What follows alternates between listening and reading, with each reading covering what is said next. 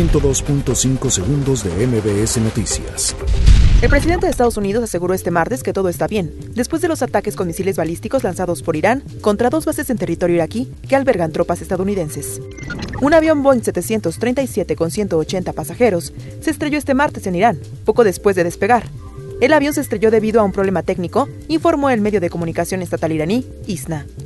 El subsecretario para América del Norte de la Cancillería, Jesús Seade, estimó que será a finales de esta semana o principios de la siguiente que se ha ratificado el tratado entre México, Estados Unidos y Canadá.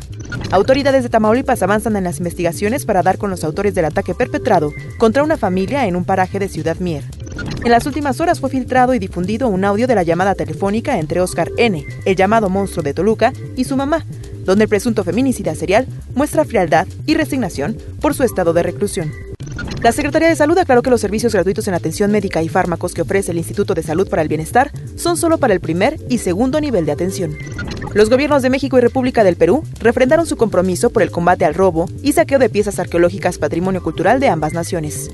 Protección Civil de la Ciudad de México informó que este miércoles se pronostican temperaturas mínimas de 1 a 6 grados centígrados, por lo que activó la alerta naranja en 6 alcaldías y la amarilla en 10 más por frío.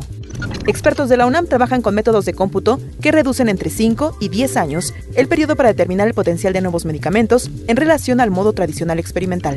102.5 segundos de MBS Noticias.